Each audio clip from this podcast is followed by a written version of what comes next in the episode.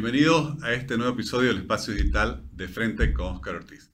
Indudablemente el comercio exterior es vital para la economía boliviana como para cualquier otra economía. Y justamente hablaremos en este episodio sobre el balance del comercio exterior en el año 2022.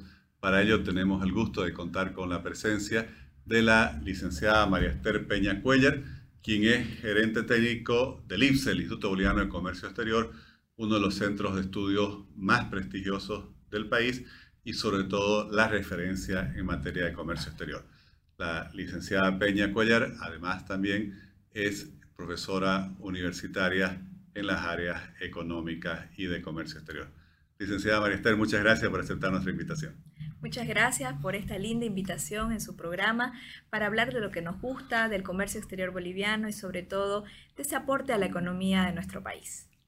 Gracias. Bueno, comentaba en la introducción que el IPSE se caracteriza por ser el centro de estudios de referencia sobre las cifras, eh, pero también sobre las políticas públicas y las negociaciones internacionales vinculadas al comercio exterior boliviano.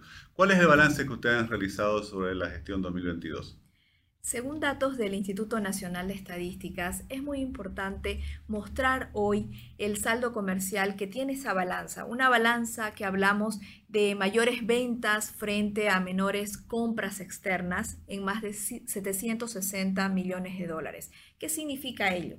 Que de todo lo que Bolivia ha exportado enero a noviembre de 2022, que son las cifras que se tienen por el INE, más de 12.500 millones de dólares es lo que Bolivia vendió externamente, pero que sobre todo ha comprado externamente más de 11.800 millones de dólares, teniendo como una cifra un saldo comercial positivo, un superávit comercial, donde sin lugar a dudas estamos hablando de mayores ventas frente a menores importaciones.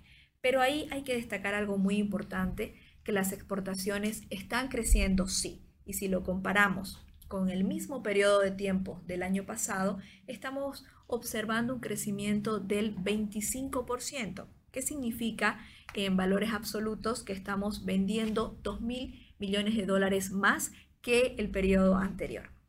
Pero si hablamos de la otra cara de la moneda, las importaciones, las compras que realiza nuestro país, hemos crecido aún más, más del 40% de lo relacionado a la anterior gestión en el mismo periodo de tiempo.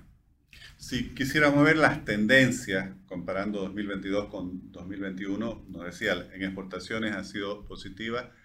Eh, en materia de importaciones y en saldo comercial, ¿cuál ha sido la tendencia comparando una gestión con la anterior?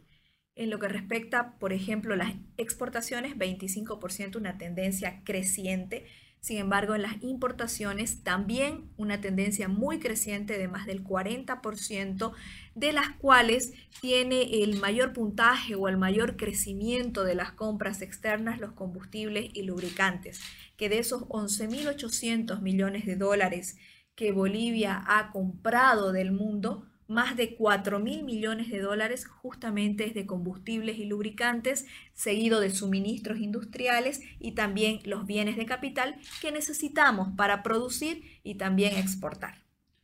Eh, hablando de las exportaciones, eh, para explicar ese 25% de crecimiento, ¿cuáles son los rubros que han incidido? Primero, si nos da un poco cómo están compuestas las exportaciones en general y cuáles son los rubros que han posibilitado ese crecimiento del 25%.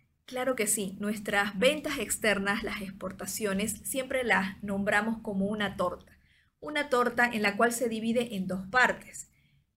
Una parte que son las exportaciones tradicionales, aquellas que son extractivas, no renovables, cargadas de esa exportación de minerales, de hidrocarburos principalmente. Estamos hablando de lo extractivo no renovable.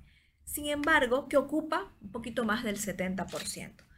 Sin embargo, la otra parte de esa torta, muy pequeña, pero que está cargado de valor agregado, cargado de empleo y sobre todo que está cada vez más cargando mayor cuerpo en las exportaciones, son las no tradicionales. Dentro de las exportaciones de los más de 12.500 millones de dólares, 8.000 millones de dólares son los tradicionales, los minerales y los hidrocarburos. Y el resto, estamos hablando de más de 3.600 millones de dólares, son estos productos no tradicionales que, como decíamos, sacan la cara por Bolivia en su oferta exportable boliviana porque están ayudadas de industrialización, de valor agregado y por ende de empleo. A la cabeza de estas exportaciones no tradicionales está la soya y derivados, está la castaña, el girasol, la carne y las maderas y sus manufacturas como los principales cinco productos. Pero a eso hay leche, eh, también está el alcohol etílico y un sinfín de productos que obviamente produce no solamente Bolivia, sino también desde esta región, desde Santa Cruz. Si tuviéramos que hacer ese análisis por departamentos, ¿cómo se distribuye el origen de las exportaciones? Las exportaciones por departamentos lidera Santa Cruz en más de 4 mil millones de dólares, seguido en segundo lugar por Potosí, Potosí con más de 2 mil millones de dólares, luego La Paz, que, que le sigue también con algunas manufacturas de joyería, por ejemplo en La Paz, que son los principales tres departamentos exportadores. Entonces Santa Cruz con más de 4 mil millones de dólares, seguido de Potosí con más de 2 mil millones de dólares y La Paz cerca a 2 mil millones de dólares. Ese viene a ser el rubro exportador. Si hiciéramos el análisis solo de las exportaciones no tradicionales, eh, ¿cómo es la relación de, de origen de esas exportaciones no tradicionales? De las no tradicionales, el primer lugar nuevamente lo ocupa Santa Cruz, es una gran región exportadora donde más del 70% de la producción de alimentos lo hacemos desde Santa Cruz y que lo exportamos también al mundo. Nuevamente, las exportaciones realizadas desde esta región es luego de abastecer al mercado interno y los excedentes son sacados afuera. Más del 80% de lo que Bolivia eh, produce, más del 80% de los alimentos también son exportados al mercados internacionales. Desde esta región eh, no solamente lideramos las exportaciones, también las importaciones porque necesitamos de los insumos, de los suministros industriales, de los combustibles para poder producir y luego exportar. Además, tomar en cuenta que desde Santa Cruz ocupa más del 90% de la exportación y sobre todo la producción de lo que es la soya, del girasol, el 92% de la producción de la caña de azúcar para luego industrializarla y así un sinfín de productos como por ejemplo el sector y la zona pecuaria, productora de carne de pollo, de leche, de huevo, de carne bovina y desde Santa Cruz se da la exportación al 100% hacia el mundo.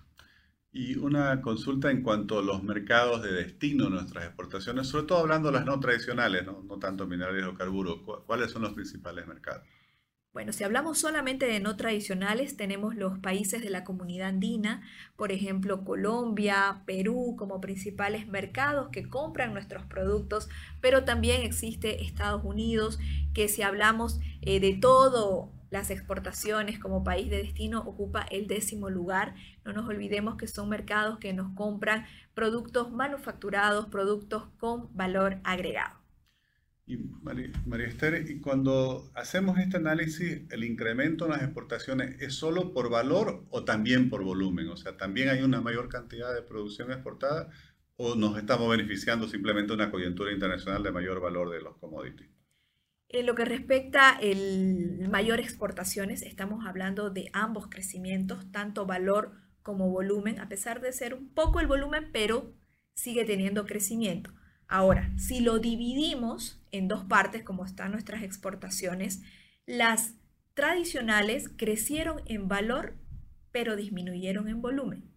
Sin embargo, las no tradicionales crecieron en valor, pero también crecieron en volumen. Entonces, eso hace que vaya equilibrándose y mostrando exportaciones de crecimiento tanto en valor como también el quantum, que es el volumen.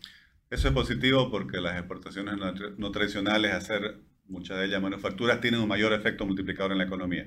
Así es, generadoras de empleo, de las cuales nos llevan a directos e indirectos para seguir creciendo con nuestras ventas externas. Por eso decimos que las exportaciones no tradicionales y en conjunto globales apoyan a la economía nacional, son muy importantes y desde nuestra institución siempre decimos las exportaciones son el camino a poder atraer divisas desde afuera para que puedan crecer las reservas internacionales netas, que hasta enero 2022 estamos hablando de 3.800 millones de dólares, muy lejanas a lo que existía en el año, por ejemplo, 2014, donde teníamos más de 15 mil millones de dólares de las reservas internacionales netas.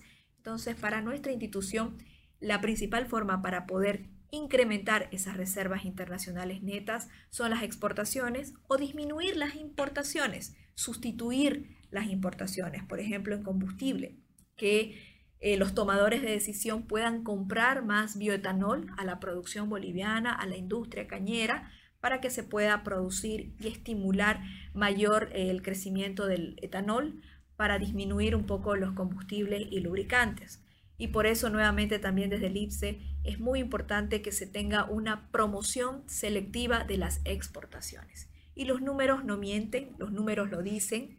Eh, los productos que se generan a un corto plazo y que ayudan con la economía está dentro de los productos no tradicionales. Usted me mencionaba que por segundo año consecutivo eh, las exportaciones no tradicionales han superado los hidrocarburos, convirtiéndose o llegando a ocupar el segundo lugar después de los minerales. ¿Qué impacto tiene esto sobre la economía? Es muy importante que los productos no tradicionales vayan teniendo mayor espalda mayores datos porque al ocupar ese segundo lugar luego de los minerales demuestra que nuevamente a corto plazo se puede mejorar las exportaciones, se puede aperturar nuevos mercados para las exportaciones bolivianas y, ¿por qué no?, tener industria, tener valor agregado, generar empleos para nuestro país. A la cabeza de la soya y derivados, esos 3.600 millones de dólares que Bolivia ha exportado con más de 2 mil millones de dólares la soya, pero seguido también de castaña, productos de todas las regiones de nuestro país que se encuentran liderando, girasol, eh, la carne, la carne que ha tenido un crecimiento vertiginoso nunca antes visto, y eso es gracias a una sinergia público-privada que se ha aperturado mercados, que se ha dado el entendimiento sanitario correcto, medidas no arancelarias que se puedan disminuir para que nuestros productos bolivianos puedan ingresar con certificaciones adecuadas, que puedan llegar a las verificadoras sanitarias de todos los países y poder ingresar fácilmente, que eso también es importante. María Esther, y en las importaciones, usted mencionaba que bueno, las importaciones de combustibles son las que más crecieron, más de 4 mil millones de dólares. ¿Cuál ha sido el comportamiento de los otros rubros? Porque obviamente hay algunos que son indicadores positivos de la economía, como por ejemplo insumos o maquinaria que constituye bien de capital después de la pandemia, ¿ha habido una recuperación en estos rubros? ¿Cómo, ha sido esa evolución? Así es, se ha incrementado, bueno, en segundo lugar, después de combustibles y lubricantes, los suministros industriales, incrementándose para poder traer barras de hierro, diversos productos para la construcción, para ir... Eh, mejorando esa producción boliviana para luego exportar. Un tercer lugar lo ocupan los bienes de capital, luego los artículos de consumo, que son aquellos que nosotros no producimos y que necesitamos o tal vez no abastecemos en el mercado interno para que puedan ingresar estas compras a nuestro país. Y que hoy estamos viendo en este tiempo afectadas que se encuentran varados en vía de desaguadero. Y frente a esta realidad que nos expone, que obviamente tiene datos positivos, en un entorno todavía post pandemia muy difícil, con crisis de, la logística, todavía con, conflictos sociales en el país, eh, ¿cuáles son las principales eh, recomendaciones de política pública que efectúa el IPSE a las distintas autoridades para eh, poder seguir impulsando este desarrollo positivo de las exportaciones del sector principalmente productivo privado? para que sigamos mostrando superávit comercial, para que tengamos mayores ventas frente a las importaciones bolivianas, es muy importante que podamos, uno, liberar las exportaciones. Estamos viendo con datos generados del INE, fuente oficial de nuestro país, cómo las exportaciones no tradicionales están reaccionando a corto plazo y nuestro país los requiere pero para ello necesita eliminar esas restricciones que cada vez están eh, mucho más exigentes, la burocracia, aperturar nuevos mercados, así como se lo hizo con la China. Justamente para la carne también hay otros productos, productos nuevos como la quinoa, amaranto, cañagua, tarwi, otros productos también del occidente que requieren mercados y que hay producción para poder llegar a otro tipo de nichos de mercado. Asimismo, es importante la política de la promoción selectiva a las exportaciones. Sabemos cuáles son los que reaccionan rápido y que están ayudando a la economía. Fomentarlos, apoyarlos, trabajar bajo una sinergia público-privada es importante. Y asimismo, poderles dar, sobre todo, eh, que deje el país de estar convulsionado porque lastimosamente las ventas externas, nuestros productores, nuestros exportadores hoy en día se encuentran eh, con mucha angustia porque no tienen la certidumbre de poder llegar con sus productos al mercado de destino. Hay una premisa muy importante en el comercio internacional que se llama el justo a tiempo y que lastimosamente con tiempo también y dinero les ha costado poder tener sus clientes internacionales y que por todos estos conflictos de afuera, que son problemas internos de otro país andino, es que productos se, encuentran varados y que no están llegando a los destinos totalmente adecuados. Entonces, certidumbre, eh, seguridad jurídica es muy importante para que la economía vaya fluyendo, podamos salir de todo lo que ha pasado con la pandemia, podamos reactivar la economía de nuestro país y de la mano fácil se encuentra de las exportaciones no tradicionales. Es el camino y esperemos que así sea. María Esther, le agradezco muchísimo y siempre mis felicitaciones al IPSE y a todo su equipo técnico por mantener justamente esa institucionalidad, esa credibilidad y yo diría esa contribución que realizan para que en un país donde cuesta tanto conseguir información en materia de comercio exterior uno sabe que si acude al IPSE la va a encontrar. Muchísimas gracias. Muchas gracias, licenciado, por la invitación. Un saludo, como siempre, a su persona y desde el IPSE darles todos los pormenores de la información del comercio exterior boliviano a sus órdenes siempre. Muchas gracias.